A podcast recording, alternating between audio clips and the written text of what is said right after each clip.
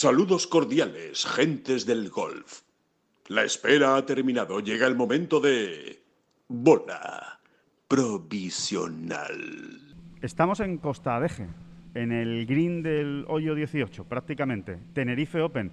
Acaba de empezar la primera jornada y nosotros también. Arrancamos. No son las flechas la culpa del indio, que no son las flechas la culpa del indio. Si hay viento, si llueve, no influye en el swing, no importa si es marzo, noviembre o abril. La culpa del indio, la culpa del indio, la culpa del indio, la culpa del indio.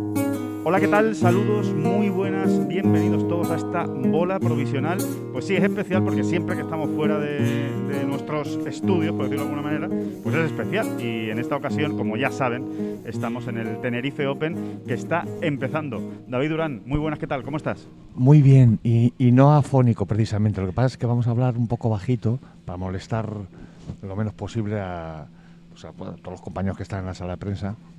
Y vamos, que deje usted de gritar. Vale, pues, pues hablaremos un poquito más, más bajo. Que, que, bueno, que, que nada, que, que esto, que esto ha empezado. Vamos a ver qué, qué campo nos encontramos, sobre todo. ¿no? Parece que algo diferente al de, al de Meloneras la semana pasada en Gran Canaria. Muy diferente, muy diferente. Eh, así lo valoran los jugadores. Y bueno, pues cada uno con sus características particulares, ¿no? Eh, este es un campo. Yo diría que, que- que el- que su principal mm, nota diferen- diferencial es, está en los greens, ¿no? Los greens, ¿no? Es la gran característica que tiene y de la, de la que todo el mundo habla. ¿no? Sí, por dos, por dos cuestiones. Una, lo movidos que son. De hecho, hay tres, de, hay tres greens que son de mírame y no me toques, ¿no? A ver si lo sacamos. Son el 14, el 9 Y el 12. y el 12, ¿no? Fundamentalmente esos tres, que se fijen, ¿no? Todos, los, todos aquellos que sigan el torneo mm, esta semana verán que no estamos exagerando. Son unos pianos eh, que más que pianos son... Son muretes, son casi muretes. Sí, sí, es, es tremendo, ¿no? Pero bueno, por otro lado le dan un toque muy especial, muy, hasta divertido, ¿no? Sí. Exótico. Pero bueno, que son tipo esos pianos que se veían en el, en el campo este de la India, del zumbao este Sí, de la India. correcto, es verdad, el de, el de Nueva Delhi, ¿no? El, el campo aquel, sí, sí, del millonario indio. y, y, bueno, y, y va a tener su miga y va a tener, y, va a tener su incidencia en la tarjeta de muchos jugadores, porque, por ejemplo, el green del 14 es verdaderamente una montaña rusa, pero literalmente es una montaña rusa, Sí. con tres plataformas, dos pianos muy pronunciados y posiciones de bandera muy graciosas, y- y más de un jugador que que lo va a pasar mal ahí, ¿no? Sí. como, como, no, cuando, como no se calcule primero con el tiro y después con los pads cuesta arriba superando dos pianos, etcétera, ¿no?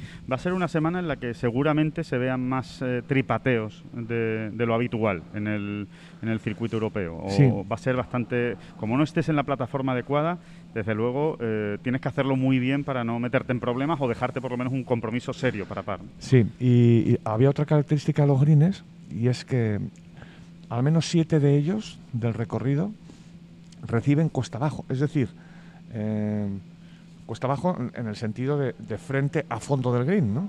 Que no es algo especialmente habitual, ocurre, ¿no? Se da y se Sí. da, lo, lo hemos visto, ¿no? Eh, si no me equivoco, en Wingfoot, por ejemplo, era un campo donde ocurría esto bastante, pero no me haga mucho caso que ahora mismo soy una escopeta de feria. Eh, creo que sí, que en Winfood ocurría esto en algunos, en bastantes hoyos, y aquí ocurre hasta en siete de ellos, ¿no? Y eso también dificulta mucho luego el- el- los disparos de los jugadores, a, los segundos disparos, ¿no? David, por aclarar, no significa que el green esté más bajo que donde pegas el segundo tiro. Significa que el green te recibe cuesta abajo porque cae desde el frente hacia el fondo. Exacto, cae de frente a fondo, cuesta abajo, de frente a fondo, exactamente, ¿no? Y entonces, por ejemplo, es más difícil pararlas. claro, sobre todo las banderas cortas, ¿no? Claro. Eh, Las banderas cortas son un pequeño ronque- rompecabezas para los jugadores, ¿no? Porque tienes que botar antes el green o, o arreglártelas para pararlas muy bien, ¿no? Exacto, tirarla muy alta, ¿no? Mm. Exacto. Entonces, bueno, pues eso también la, la picante. A mí me encanta este campo, la verdad es que estamos teniendo mucha suerte, ¿no? Muy divertido. Y, y muy divertido, muy variado. Tiene, no tiene nada que ver con meloneras, ¿no? En teoría es, tiene... es otro tipo de atractivo, ¿no? En teoría tiene seis pares 5, seis pares 3 y seis pares 4. Lo que pasa es que esta semana se va a jugar solo con cinco pares 5 porque uno, uno de ellos, el hoyo 8, se convierte en, en par 4, pero por lo tanto usted lo va a estar viendo por la tele y de repente va a estar jugando un par 5, ahora un par 3, ahora un par 4, o sea, va a haber mucha mucha variedad en eso. ¿no? Siempre lo decimos, ¿no? Muy estilo Seve, a Seve siempre por eso que siempre lo recordamos, pero para el que no lo haya oído nunca, ¿no? Pues a Seve le gustaba, le gustaba ese tipo de diseño de campos con 6, 6 y 6, 6 pares 5, 6 pares 4 y 6 pares 3. Y lo hacía, lo hacía bastante, de hecho. Eh, la jornada acaba de empezar, todavía, bueno, cuando estamos grabando este podcast se lleva prácticamente media hora de juego. Desde luego, lo primero, lo primero, lo primero, sí es que no han empezado todos haciendo muchísimos verdis, o sea que, que más o menos eh, en ese sentido también va a ser algo diferente al, de, al de Meloneras, ¿no? Eh, el resultado ganador nunca se sabe, ¿no? hay, hay, hay varias versiones, ¿no? Yo creo, al final viendo el campo y testando a unos y a otros, a mí me da la sensación de que en ningún caso se va a ganar con menos 25, que ya veremos si, algún iluminado llega a menos 20. Eso quizá podría ser que alguien que juegue muy bien, muy bien, pues saque ventaja al resto y sí ponga un resultado ganar de menos 20. Y si no hay nadie que se destaque, pues seguramente entre menos 16, menos 17, menos 18. Algo así, ¿no? Algo así. Eh, desde luego no va a ser el festival de, de la semana pasada, ¿no? Es otro tipo de torneo, claramente, pero, pero también, también hemos visto vueltas ayer, por ejemplo, en el programa de menos 8 y menos 7 en los profesionales, entonces vamos a esperar un poco porque es complicado. El único precedente, como bien sabrá mucha gente, es el de el Open de España de 2003, masculino, que se jugó aquí, eh, que ganó Kenneth Ferry con menos 22. Mm. ¿Había un par 5 más? Porque ahí sí se jugaba par 72 con el, con hay, una, cuestión curiosa y es que Kenneth Ferry ganó con menos, con menos 22. Si el, si el hoyo 8 se hubiese jugado como par 4, que es lo que va a ocurrir esta semana, hubiese hecho, me parece que menos 17. Eso no da una idea. Sin embargo, sin embargo Peter Hedblom, que acabó segundo ese torneo, con menos 22 también, jugaron un playoff, eh, o menos 21, sí, no me acuerdo, menos 22 o menos 21. Eh, no, apenas puntuó en ese hoyo, ¿no? Realmente, ¿no? Eh, bueno, no, qué tontería estoy diciendo. Sí, sí, sí, o sea, em, perdóname, perdóname que me estoy haciendo un lío. Diga usted, hay que quedarse con, Yo estoy mirando el dato. Para, hay que quedarse con esa idea, y es que eh, se ganó con menos 22, pero realmente el resultado hubiese sido menos 18, menos 17, si el hoyo 8 se hubiese jugado como par 4. Ya está, vamos a dejarlo ahí que me estoy haciendo un lío gordo de los gordos. vale, sí, sí, sí, sí. Se, ha entendido, se ha entendido. Estoy mirando los resultados para, para confirmar exactamente lo que tú estabas diciendo y aquí está. Efectivamente se jugó playoff entre tres jugadores con menos 22. Lo jugaron Kenneth Ferry, Hedblon y Peter Lowry, eh, efectivamente. Pero sí es verdad que, que hubo o sea, menos 22, menos 21 quedaron dos jugadores, menos 20 quedaron... Bueno, el, menos 18 eh, quedó puesto 19. Exacto, exacto. Es una burrada, ¿no? Exacto, sí. Pero es verdad que ese hoyo se convirtió, era el par 5 más sencillo del campo y, lo, lo, masacraron. claro, Hombre, estamos hablando de, una media de menos 4, ¿no? Eh, prácticamente, pues claro, le quitan esos 4, pues se quedan en menos 18, menos 17, ¿no? Como decía David. Y luego hay, hay, un, hay un tema también interesante, y es que el, el RAF de Costa Deje no es ni mucho menos un eh, terrorífico ni nada que por el estilo, pero sí pica bastante más que el de la semana pasada, para hacernos una idea. ¿no? Entonces, va a haber, va a haber posiciones eh, en RAF, ¿no? en calle, o sea, en el RAF de, que protege la calle, que sí va a complicar un poquito más la vida de lo que complicaba, por ejemplo, la semana pasada. No, va a ser fácil dejarla cerca desde, ese RAF. ¿no? Ese RAF ya. Además, los greens son pequeños también. Greens muy pequeños, muy bonitos. Es un campo muy bonito, es un campo con mucha personalidad. ¿no? Sí. Eh, es verdad, la tiene, eh, y con cantidad de postales preciosas. ¿no? Eh, Paisajísticamente es muy bonito. todas las que dan al al Atlántico, ¿no? Son preciosas, todas las que dan al Atlántico y a La Gomera. Y a La Gomera, que la van a ver mucho, ¿eh? van a ver mucho la isla de La Gomera por televisión. Es, la verdad es que eso es una auténtica maravilla, vamos, una maravilla. ¿Y qué más, qué más podemos decir del campo? Bueno, eh, que desde el Tino intimida mucho, ¿no? Desde, el Tino intimida mucho, aunque... En eso se parece, en eso se parece a, Meloneras, probablemente hay alguno yo que sí. Hay que fijarse también en el hoyo 6, donde los grandes, grandes, grandes pegadores quizá puedan llevarla ahí a, la- a arrimarla mucho al green. Eh, bueno, que eso siempre da juego, ¿no? El clásico par 4 Llegable, ¿no? llegable. Eh, ¿Qué más? ¿Qué más? Mm, mm, mm. Es muy bonito, el, el hoyo 16 también es muy bonito, el hoyo 5, ¿no? el, el par 3 es el que está justo eh, pegado al mar, ¿no? o que tiene mejores vistas, digamos, con el, con el mar por detrás, eh, con el océano Atlántico, como tú, como tú decías, y en definitiva que, que- que yo creo que el siguiente paso a analizar es qué podemos esperar de los españoles esta semana, ¿no? después de lo que ocurrió en, Revancha. en Gran Canaria, Revancha, revancha. Revancha total. los que Podemos, en Golf, ¿no? podemos y debemos esperarla. Yo estoy convencido, vamos. Entre otras cosas porque es fácil apostar por ello. eh. O sea, aquí no, no, no estás arriesgando demasiado. No es normal que con tanto jugador español en el field y, y con tanto además experto dentro de ellos y, muy buenos jugadores y tal, es verdad que ahora mismo ninguno está en un momento Sí, eh, espectacular, sí. explosivo ¿no? de, de su carrera. Pero ya verás como esta semana tienen que aparecer por ahí los Otaegui, los Elvira, los, los Fernández Larrazábal, Castaño, Campillo. la Razábal, Campillo, mm, más estos otros pujantes, ¿no? Tipo Anglés, que ya le vimos asomar algo más que la punta de las orejas en la semana pasada. Por supuesto, Alex del Rey, que fue el mejor español. Vamos a ver qué hace Iván Cantero, ¿no? Iván Cantero. eh, pero como a ellos hemos decidido no exigirles, no pedirles demasiado, ¿no? Ellos son el añadido, el añadido. Todo lo que Sí. nos traigan, pues de, de más. Sí, el añadido al que estamos mirando con mucho interés, ¿eh? Porque ya verás como alguno de todos estos. Seguro. Eduard Rousseau se querrá sacar Vamos a ver si reacciona Scott Fernández, ¿no? Que nos haría especial ilusión, fíjate lo que te digo. Eh, en fin, tenemos ahí esa, digamos, esa, ese plan B, ¿eh? que no se moleste nadie, pero vamos a llamarlo así, ¿no? El Sí. plan B salió bastante bien la semana pasada. Sí, Eh, de sí, hecho, es sí. lo que salvó a la Armada. Eh, Es un maravilloso plan B. O sea, no, no, es, eh, no, no es un plan B de emergencia, sino, oye, es lo que venga eh, será, será positivo y seguro que Arnaus, algo ¿no? Arnaus, que no lo hemos citado también. Esta semana, bueno, como todo el mundo sabe, perdemos a Rafa Cabrera Bello.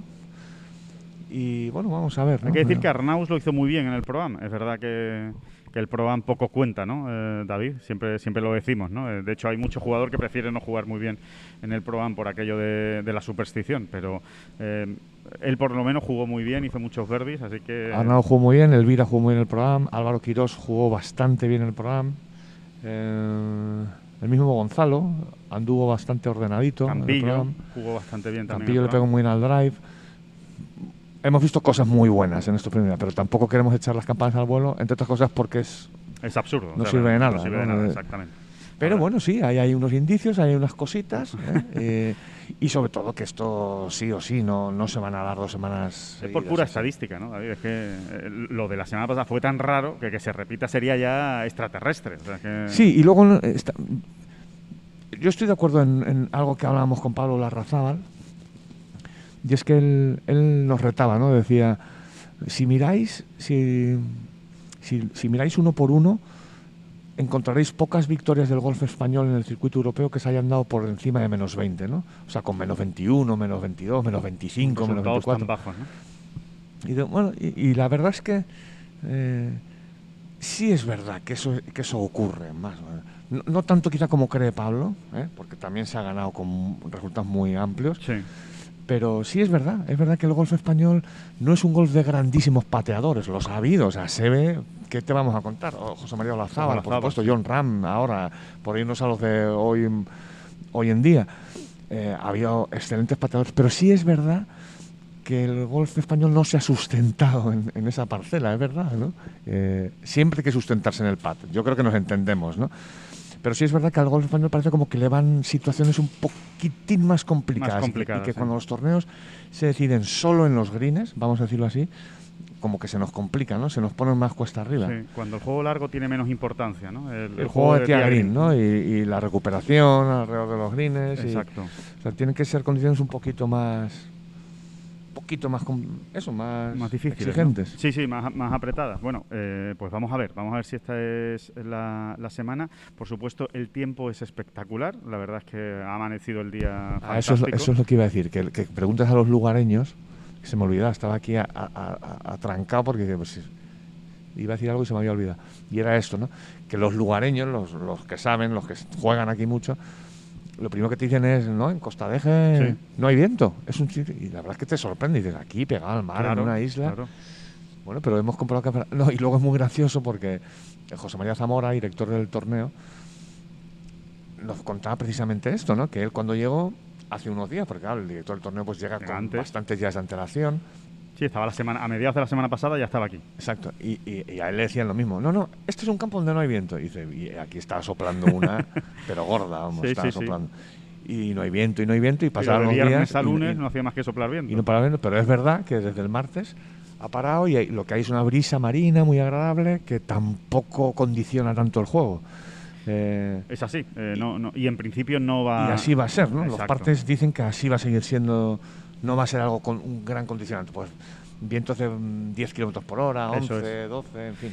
Eh, dice dice el, el parte que mañana al mediodía a lo mejor hay alguna racha de 20 kilómetros por hora. O sea, para que se hagan una idea de que realmente no debe ser un factor el viento esta semana en, en Costa de Eje, como tampoco lo va, a- lo va a ser el, el mal tiempo. ¿no? Están ahí las, las montañas que protegen el, el campo de, de Tenerife y que se quedan siempre, atrapan las nubes, no las dejan pasar y realmente aquí eh, no, nu- nunca acaba, o muy rara vez, ¿no? acaba llegando la, Sí, la esto- lluvia. estos microclimas increíbles y fantasmagóricos de, de las Islas Canarias, que son realmente increíbles. es verdaderamente digno de ver, ¿no? Bueno, y justo en este momento, pues nos salimos de la sala de prensa, que es un espectáculo, ya lo hemos dicho toda la semana, el Media, el media Center de esta semana es para quedarse a vivir, porque la verdad es que la vista que tenemos, la panorámica es preciosa del hoyo, del green del 18 y del hoyo 16. Pero nos salimos porque hace un día estupendo, hay que salirse también, hay que estar en el, eh, al aire para disfrutar de este tiempo magnífico de Tenerife. Y nos vamos al Patting Green porque estamos con Carlos Beautel, que es el, representante de Tenerife Gold, de Turismo de Tenerife. Y yo diría, igual me equivoco y me corregirá él, que casi el alma mater de este torneo, de este Tenerife Open, que ha empezado hoy y que desde luego tiene una pinta estupenda. Hola Carlos, ¿qué tal? Hola, ¿qué tal Alejandro? Pues la verdad que sí, bueno, el alma mater sí, he tenido que ver con muchas cosas desde el principio, desde que propuse hacerlo a Turismo de Tenerife. Eh, pues bueno, a partir de ese momento hasta ahora, pues he estado todos los días trabajando en él, eh, a nivel de organizar con el Tour Europeo para poder hacerlo realmente Sí. y a nivel de promoción para nosotros, pues coordinar todo lo que es la parte de promoción, etcétera. Ujú. Eh, Carlos, eh, decía que salir al aire libre es, es- bueno, es que se, es que se vende solo. ¿eh? Tenerife solo hay que mirar hoy, el, todo el que lo vea hoy por la televisión, desde luego, eh, el que no juegue hoy al golf aquí y haga verde es porque no sabe. Totalmente, no, la verdad que hace un día espectacular, 24 grados, una brisita de mar y fantástico. O sea, aquí, el tiempo que tenemos casi todo el año aquí, o sea, es así. Esa es la realidad, que, que lo que se está viendo hoy es lo que se ve durante, durante todo el año. Ahí hay unas montañas magníficas que, que ejercen de, que atrapan las nubes y hacen que, siempre se juegue aquí en Costa de Eje. Bueno, cuéntame, ¿el torneo qué, qué supone este Tenerife Open para, para Tenerife, para la exposición de, de Tenerife y sobre todo pues como reclamo, ¿no? digamos, para, para el turismo y para que venga la gente a jugar aquí? Bueno, pues esto para nosotros, para mí personalmente, yo lo, creo así y desde luego en Turismo de Tenerife también.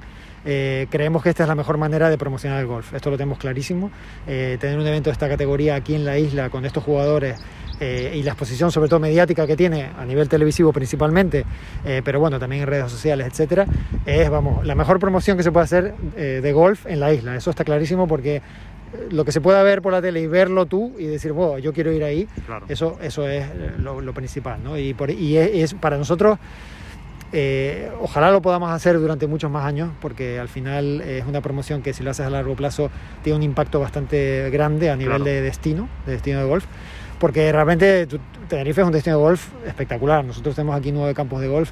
Eh, y, todos son magníficos. Costa de Eje en este caso es el, que va a salir en la tele, pero todos son magníficos y es un destino de golf perfecto, ideal en cuanto a clima y en cuanto a instalaciones. Además, eh, Tenerife ha cogido siempre muchos torneos del circuito europeo, del masculino, del Ladies European Tour eh, femenino, o sea que tiene experiencia, lo ha demostrado mil veces. Los campos siempre han sido además muy competitivos. Eh, damos fe de que el Golf Costa de Eje está presentado de una forma absolutamente espectacular. Le está gustando mucho a los, a los jugadores, sobre todo esos greens diabólicos ¿no? con, con esos pianos. O sea que, que realmente hay tradición en Tenerife de, de torneos de golf y, y hay que intentar seguir ¿no? por ese camino, pero claro, lo difícil aquí aquí es encontrar el dinero, el patrocinio, ¿no? Eso es lo que hay que intentar para, para próximos años. ¿no? Sí, sí, no, la verdad que a- a- el- el- a nosotros empezamos en el año 87, el primero. Claro. Eh, y desde entonces siempre se han hecho, eh, el último fue en el año 2005, si no recuerdo mal, eh, entre chicos y chicas, ¿vale? Sí, ha habido, sí, luego sí, también hubo Challenge Tour que se jugó en la, en la Gomera durante Cierto. muchísimos años, eh, pero siempre ha habido una tradición y siempre eh, lo hemos visto como algo importante, ¿no? Eh, luego hubo una etapa en la que no se ha vuelto a hacer.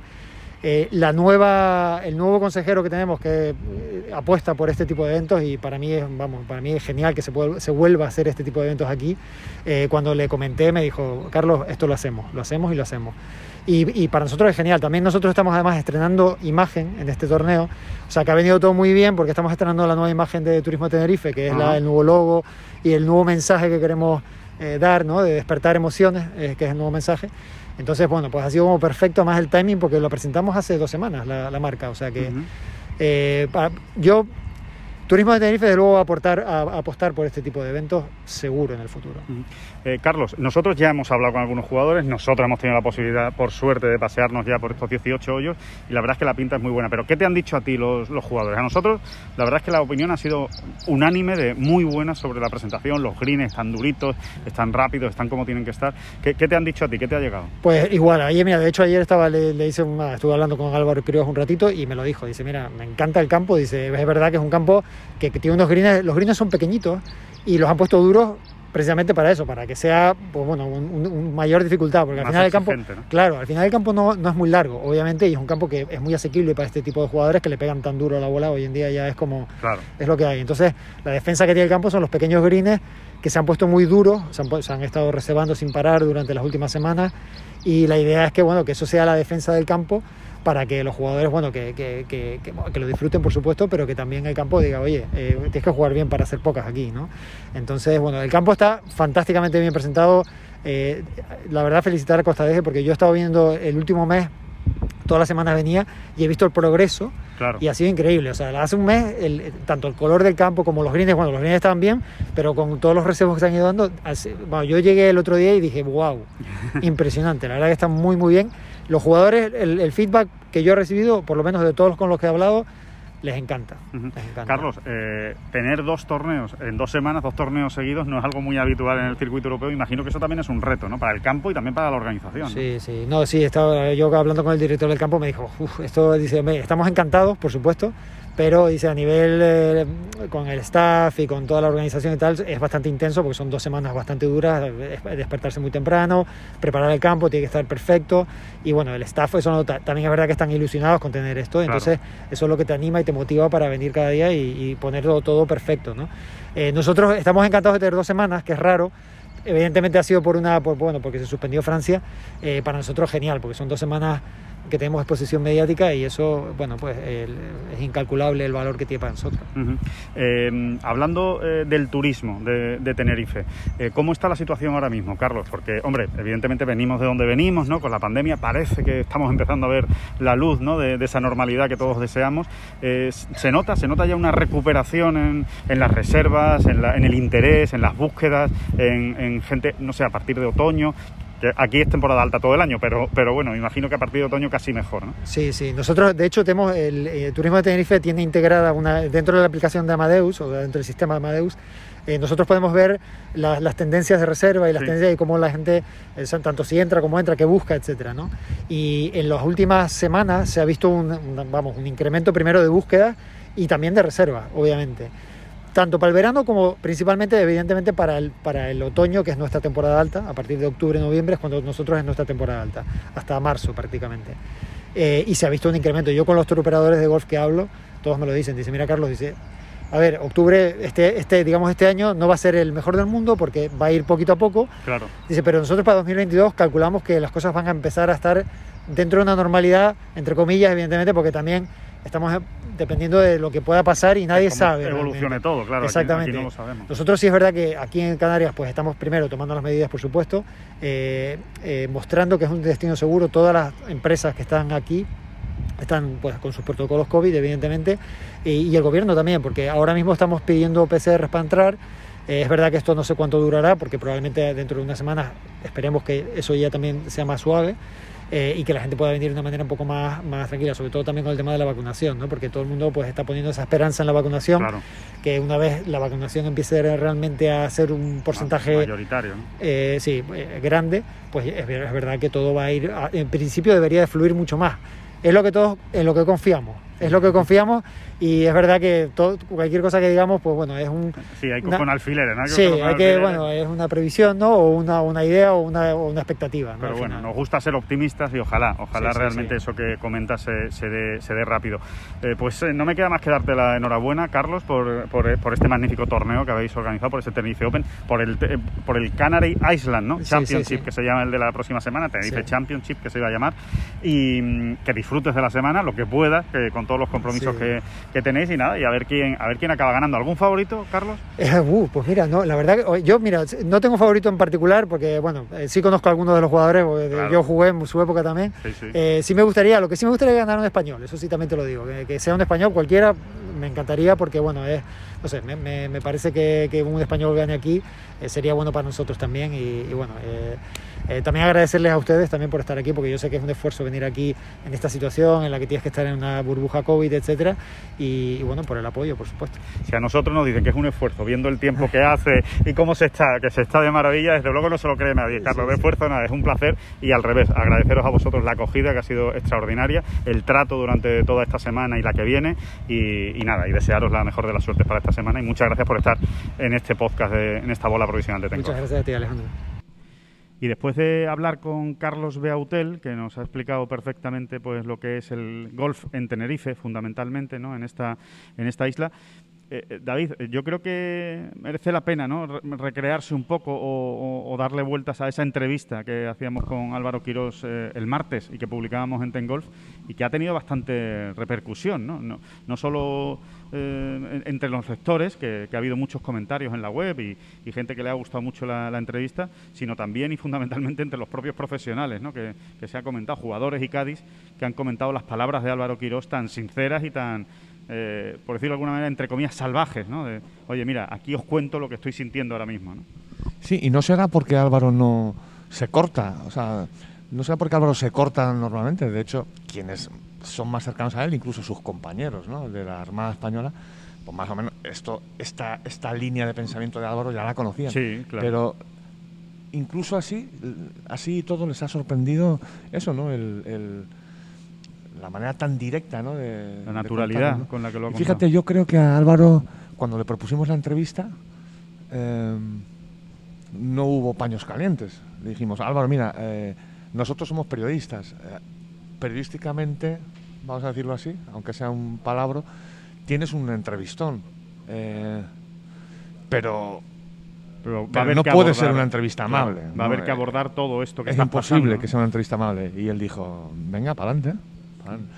Así que mm, enorme gallardía la suya. ¿no? Sin Eh, duda, sin duda. Decir las cosas tan, tan claritas y, sobre todo a mí, eh, es, eh, me quedo ¿no? con esas dos reflexiones, ¿no, David? Del, del- el, eh, bueno, el, hace mucho tiempo que no sueño por las noches con meter un pad para ganar un torneo, para ganar en Augusta o para ganar un torneo. Y sin embargo, sí hay muchas noches que me acuesto pensando en un plan B a esto del golf. En un plan B vital, sí, sí. O sea, ¿qué voy a hacer cuando ya no tenga los derechos de juego del circuito europeo? Si es que los pierdo y demás. Y, y- y- y cómo me veo. ¿no? Y él, evidentemente, no se ve luchando en el Challenge Tour y lo dice con una enorme sinceridad. Vale, hasta aquí la entrevista. Y ahora podemos nosotros hacer alguna reflexión más. Por un lado, volvió a trabajar hace un tiempo con Pepín Rivero. Sí. Pepín Rivero ha sido el hombre que siempre ha estado detrás de Álvaro Quirós, desde el inicio, ¿no? Sí, su mano su derecha. mentor y su principal entrenador y quien mejor conoce su swing, quien mejor conoce en general a Álvaro Quirós, ¿no? Al Álvaro Quirós competidor y al Álvaro Quirós persona también. Eh, bueno, Álvaro, precisamente por todos estos problemas que ha tenido técnicos con su juego, de resultados, ha ido y ha venido, porque es lógico también, él buscaba otras Claro. cosas, ¿no? Pero Pepín siempre estaba ahí, ¿no? Y Pepín siempre ha sido eh, mm, eh, su, su regreso a casa, ¿no? Y bueno, ese último regreso a casa se produjo hace más o menos un mes, vamos a decir, quizá fue un poquito más, Sí. algo más de un mes quizá, donde volvieron a, a- bueno, pues a, a- acordar volver a trabajar y demás. ¿no? Después de Qatar, ¿no? David? Después de los torneos de Qatar y Incluso antes, ¿no? O igual sé, antes de Qatar, Por ahí, sí, por ahí, algo- más o un mes, menos, sí. un mes y pico, da igual. Eh, y no sé qué estaba diciendo. eh, Sí, que volvieron, volvieron a, a trabajar hace un Y- mes. hay que decir, y no engañamos a nadie, que, que han encontrado algo. Pepín le ha ayudado mucho en estas semanas, mucho. Han, vuelto- han, han encontrado eso que siempre busca Álvaro, quizá excesivamente, que es la percha técnica, ¿no? O sea, él- Sí. Álvaro necesita una certeza muy clara técnica en el campo. Siempre ha sido así, es que él es así. Tampoco podemos darle muchas más vueltas, ¿no? Eh, y Pepín le ha ayudado muchísimo. Y no solo en eso, Pepín le está ayudando en otras muchas cosas porque ya hemos dicho que es que Que lo conoce conoce y demás, ¿no? Y yo creo que no hay que ser totalmente pesimista con Álvaro. O por lo menos hay que ser un poco menos que él, ¿no? Yo creo que se me entiende, ¿no? Sí. no, es, no es ningún palo a Álvaro, todo lo contrario, ¿no? Al revés. eh.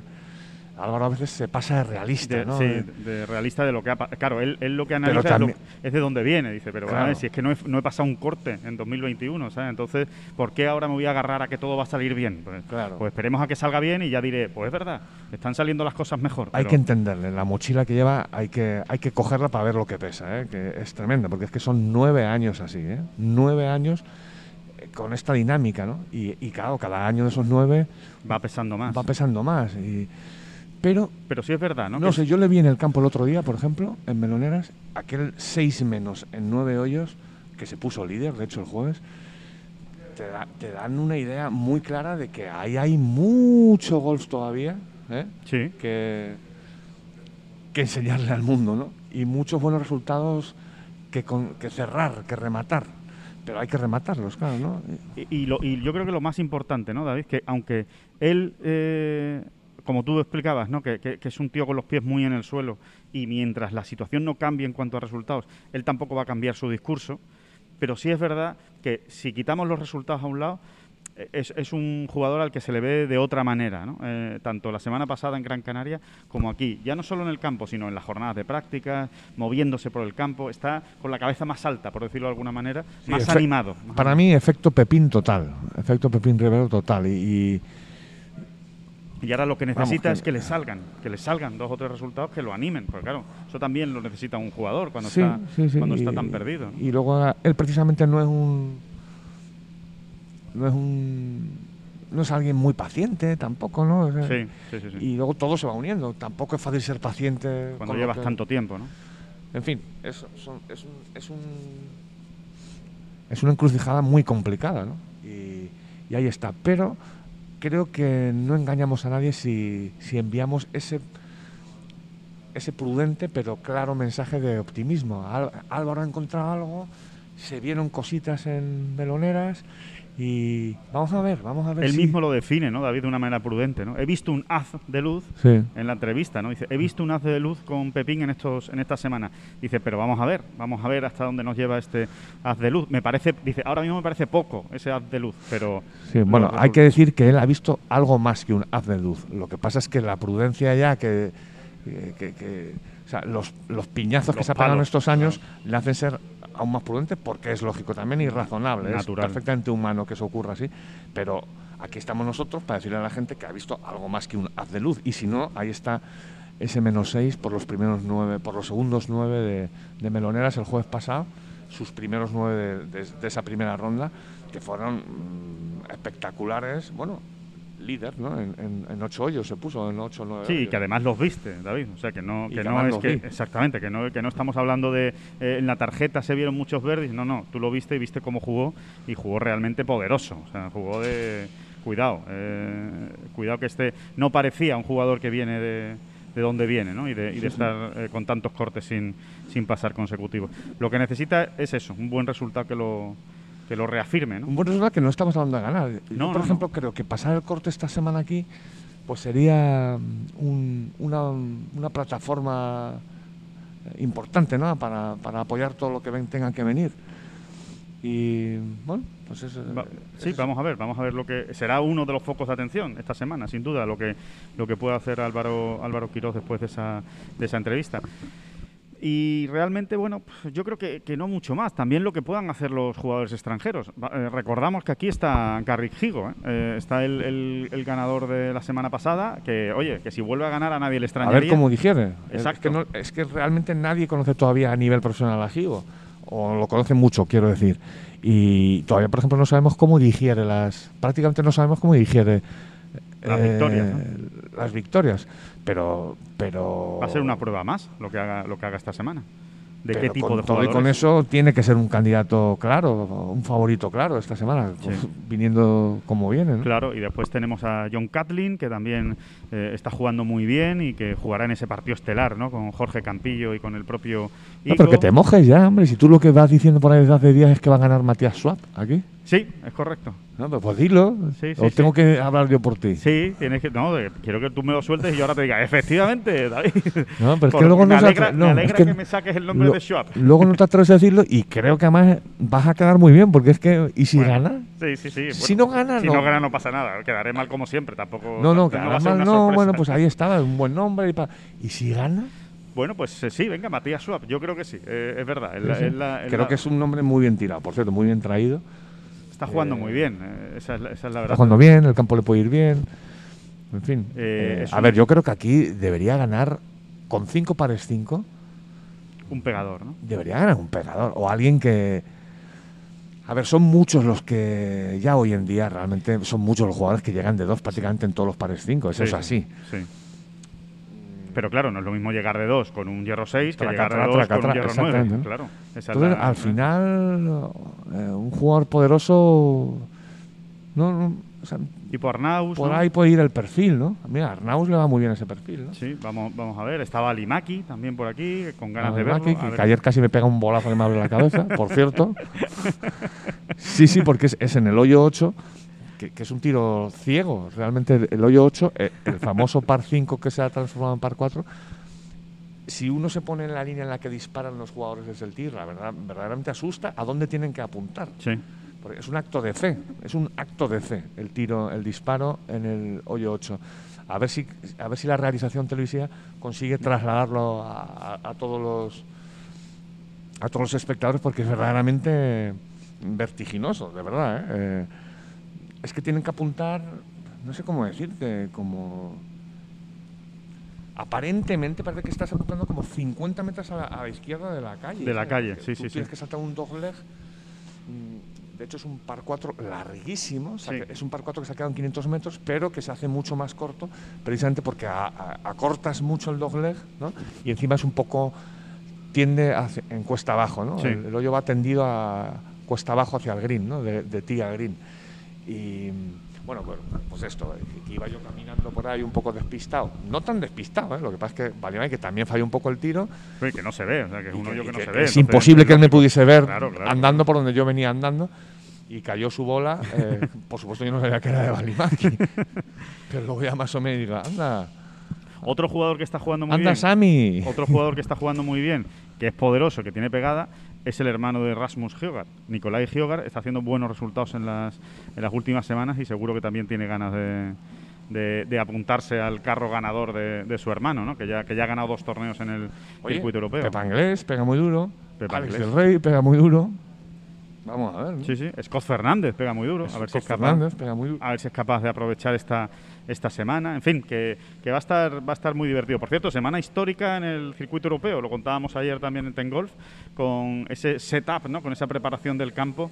Eh, ¿Cómo nos gusta decir setup, warm up y estas cosas? En cuanto uno ya coge carrerilla. Sí, es verdad. Ya se te, ya se te acaba Sí, mezclando. sí, ¿no? sí. eh, reconozco que me doy mucho asco, pero no dejo de hacerlo. O sea, yo el, el tema está del warm up. Warm up, eso es, eso es duro, ¿eh? Lo de warm up eh, es, es muy bonito. O sea, ser, ser capaz de decir warm up con, con, con naturalidad, ¿no? Y naturalidad. eh, y nos gusta, es como somos tan catetos, nos gusta coger estas expresiones tan. Porque creemos que queda mejor, ¿verdad? Que creemos que queda mejor. Estamos más metidos, ¿no? Parece que estás como más metido en el, en el mundillo, ¿no? Y Exactamente, y dices, no, calentamiento no, warm up. Warm up. El calentamiento es demasiado... Ah, eso es muy fácil. Eh, bueno, pues la, la preparación del campo, el setup, que lo ha hecho Gaia Zonkello, ¿no, David? Gaia Zonkello.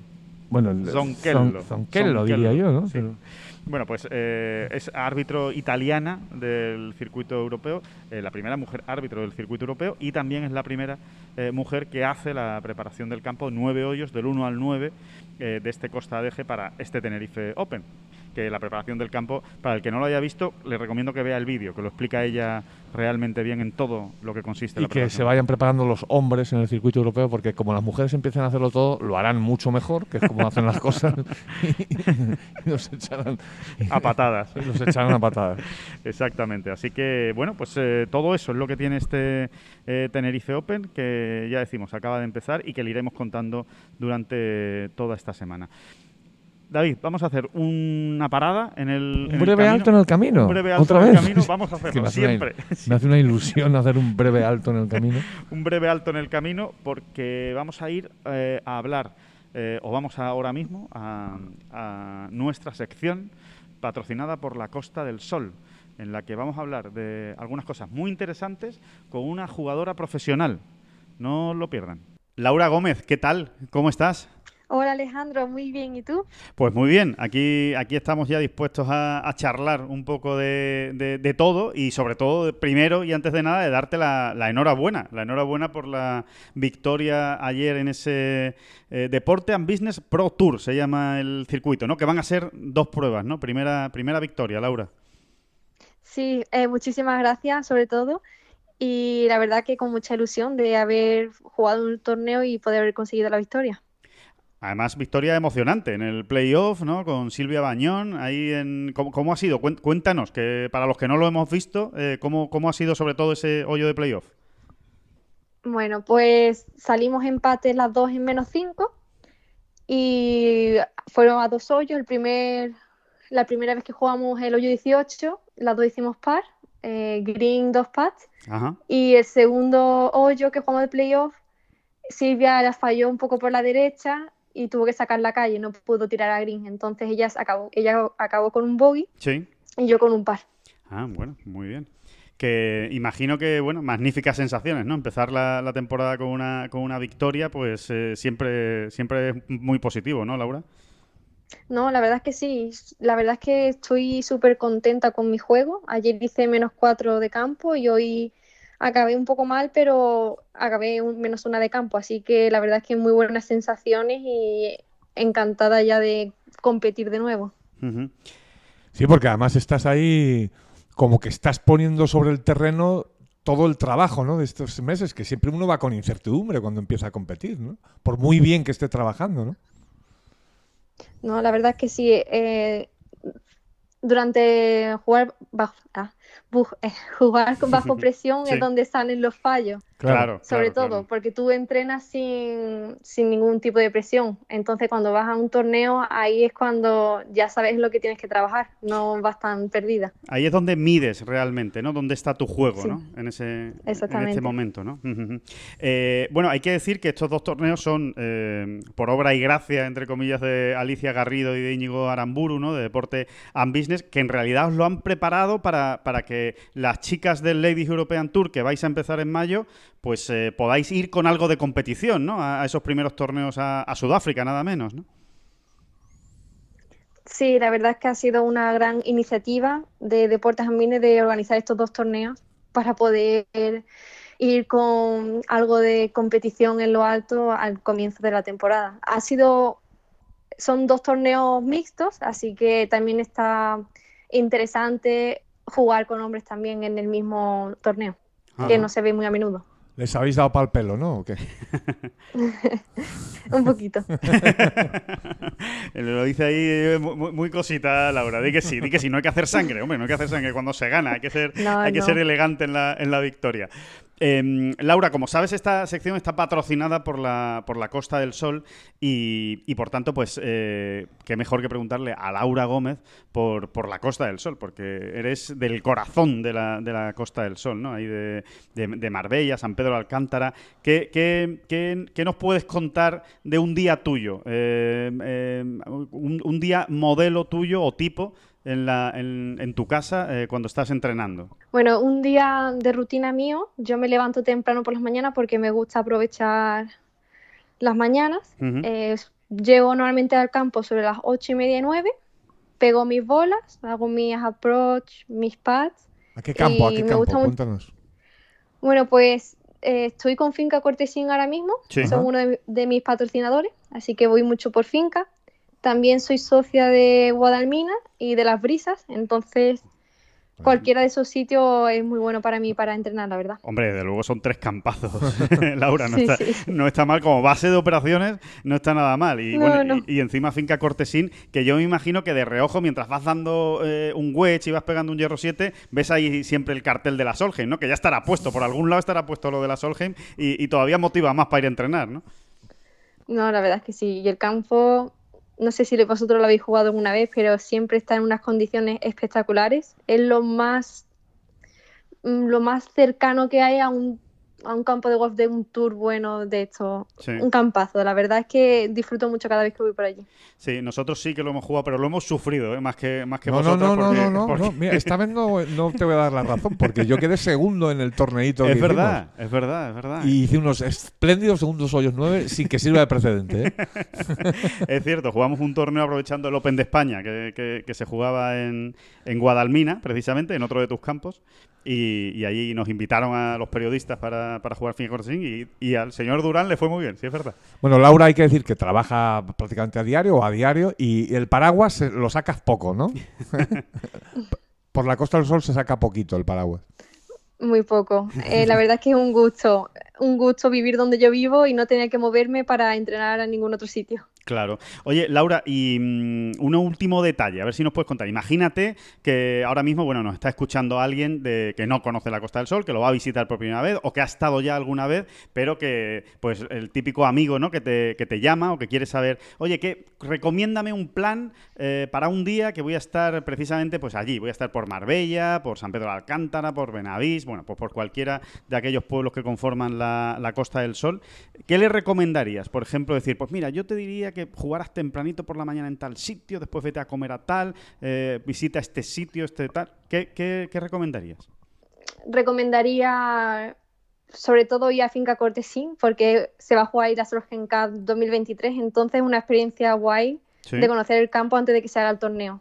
O sea, recomendaría jugar 18 hoyos tempranos en Finca Cortesín, Sí. desayunar allí, claro, porque siempre está, a mí me gusta, cuando salgo a jugar al campo, a conocer un campo distinto, me gusta desayunar en ese campo y ver qué tal es la casa club, porque la casa club también dice mucho del campo. Ujú. Y después de jugar, sobre las una de la tarde, pues iría, pues iría a comer a San Pedro.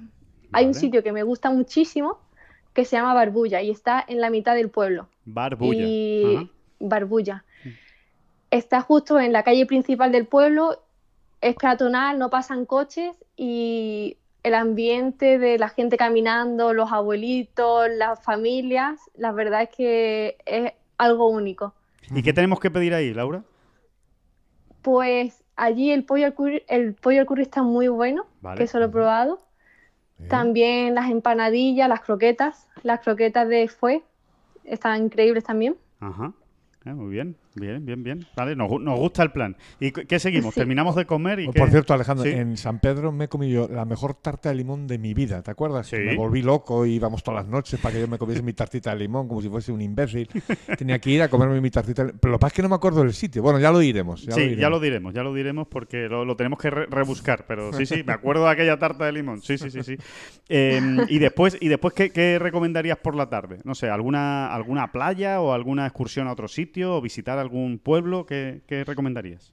Hay un sitio, un chirin, bueno, no es, no es un chiringuito porque antiguamente era un kiosco, pero Ajá. lo han convertido en una especie de, de sitio, de punto de encuentro para tomarse un refresco. Y está justamente, sales de Barbulla, vas para abajo, vas hacia la, la playa y Sí. está justo en la playa de San Pedro.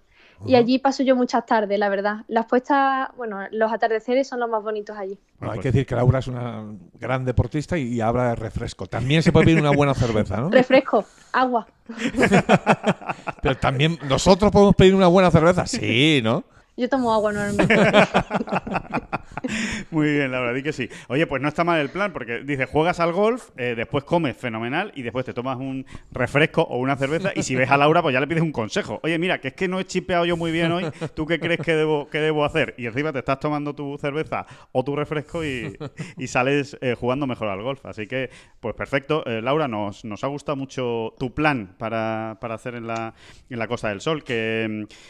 Que nada más, que te damos las gracias por haber estado en esta bola provisional con, con, nosotros, que te deseamos toda la suerte del mundo para esta temporada en el Ladies European Tour y que aprovechamos, por supuesto, para darte la enhorabuena otra vez eh, por esa victoria. Todas las victorias cuentan y suman, ¿eh? y, y, esa victoria en el eh, Deporte and Business, esa primera prueba en Madrid, pues eh, tiene un gran valor. Así que felicidades y enhorabuena. Muchísimas gracias, Alejandro. Muchas gracias. Y nada, que ya, que ya hablamos. Muchas gracias a ti. Hasta luego. Hablamos. Un beso. Adiós. Pues nada, ahí teníamos esa charla con Laura Gómez y ya rematamos con todo lo que hay esta semana de torneos, aparte del Tenerife Open, que hay mucho, ¿eh? hay mucho donde, donde cortar esta, esta semana. Por supuesto, el Valspar Championship del PGA Tour, donde está Rafa Cabrera Bello, con el que hablábamos precisamente antes de irse a esta gira de tres torneos seguidos que va a hacer en Estados Unidos. A ver si le va bien, a ver si tiene suerte el Está canario, Rafa ¿no? y está Sam Horsfield, ambos presentes la semana pasada en Meloneras. Uh -huh. eh, pues eh, a ver qué son capaces de hacer. También está Justin Johnson, está Justin Thomas. Cuidado con el torneo. ¿eh? Que... Sí, no, si al final tres top ten mundiales hay allí. Sí. Y creo que he contado cerca de más de tren, cerca de 40 top 100 mundiales, o sea que bueno, pues un eso. torneazo y además un campo que nos encanta, ese, ese Copperhead de, de, con el nido de la serpiente final, ¿no? que siempre que siempre da tanto juego. Así que eh, bueno, vamos a ver qué ocurre en ese torneo del PGA Tour. Hay también PGA Tour Champions con eh, José María Olazábal y con Miguel Ángel Jiménez. Hay el PGA Tour, torneo de las Bueno, ya ha empezado, de hecho. El LPGA Tour eh, se juega en, en Singapur y se acaba la primera jornada. Y ya está ahí. ¿Sabes quién es la líder? Sí, sí, sí, sí. Invipar. Invipar, ¿no? Qué raro. Y bueno, Car buen comienzo de Carlota, ¿no? A, bueno. a, las puertas del top 10, menos 3, a 5 golpes de Invipar, que se ha salido, que es la líder. Y no tan buen comienzo de Azara Muñoz, que ha empezado más uno. Es bueno, lo bueno de este torneo, que como decías, es el HSBC Champions de Singapur, es que no hay corte. Eh, es, un, es un torneo sin corte, con lo cual, oye, pues hay margen, hay margen para recuperarse y sobre todo se van a jugar los cuatro días, pase, pase lo que pase. Por supuesto tenemos Simetra, también estaremos pendientes de toda nuestra armada del, del Simetra. Eh, tenemos Challenge Tour, segundo torneo en, en, Sudáfrica, con los cinco mismos españoles que estaban la semana pasada. La semana pasada solo pasaron el corte Manuel Vira y Lucas Bacarisas, a ver si esta semana pues le puede ir eh, mejor al, al, resto. Se juega también en Sudáfrica, pero no tiene nada que ver el campo con el de la semana pasada. ¿eh? Es en Ciudad del Cabo, el otro era en Johannesburgo y este campo es mucho más técnico, por decirlo de alguna manera. No, no se van a ver resultados tan bajos. Por lo que hablábamos de la armada de Pablo Arrazábal aquí en Tenerife, hay que pensar que le puede ir mejor a los jugadores españoles al ser un torneo más, más, más complicado. ¿no? Y, y, en, y, el Alps Tour también tenemos en sí, Italia. Y tenemos invitaciones curiosas e interesantes para el, la segunda semana en Tenerife. ¿eh? Sí, eh, correcto. invitación correcto. Alex del Rey, que tenía Gran noticia. Su, la noticia que ya se, ha sido publicada en Tengol. Sí, ¿no? sí, sí, gran noticia. Eh, eso, bueno, que Alex del Rey para hacer el triplete finalmente. Exacto, solo bueno, tenía o el, dos. O el póker, si unimos el de Austria, ¿no? Exacto, sí, así es. Eh, Carl Suneson, al que siempre será un placer volver a ver, ¿no? que ya jugó la semana pasada en Canadá y va a jugar el, el segundo de Tenerife. Y David era? Borda. Y David Borda. Esas son lo, las tres invitaciones que, que, ha repartido, que ha asegurado ya el circuito europeo para la semana que viene Tenerife Champions. Y que va a ser un torneo un poquito más, un field un poquito más corto que el de esta semana, como máximo 144 jugadores, así que ya iremos viendo. De momento no hay noticia del British Masters, ¿eh?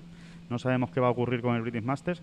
Eh, todo apunta a que se va a jugar, van pasando los días y no hay alternativa con lo cual entendemos que se va a jugar, pero de momento no está firmado el documento por parte de Boris Johnson de que puedan viajar en el charter y, y habrá que estar pendiente también de qué ocurre con ese torneo. No confundir a Boris con Dustin, que el pobre Dustin está jugando el Valspan y no... No sé, no sé cuál de los dos tiene más pegada, eso sí, o, más, o más influencia. Ni con Zack, no confundirlo con Zack tampoco. Ya quisiera, ya quisiera Boris Johnson eh, ganar un Master de Augusta, ¿no? O un, o un Open Championship en San Andrew. No, no, no está mal. El, el, el, o un US Open en Oakmont. O US Open en Oakmont. No está mal el palmarés de los Johnson and Johnson, desde luego.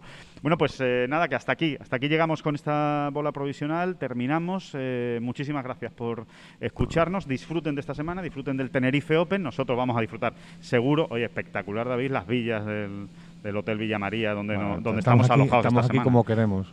Impresionante, la verdad, la villa que tenemos. Y hablamos el próximo lunes. Eh, nos volvemos a encontrar en la bola provisional del próximo lunes y allí nos volvemos a escuchar. David Durán, muchísimas gracias. Que va, que va, que va, que va, que va. Las gracias a usted. No son las flechas la culpa del indio, que no son las flechas la culpa del indio. Si hay viento, si llueve, no influye en el swing, no importa si es marzo, noviembre o abril. La culpa del indio, la culpa del indio, la culpa del indio, la culpa del indio. Thank mm -hmm. you.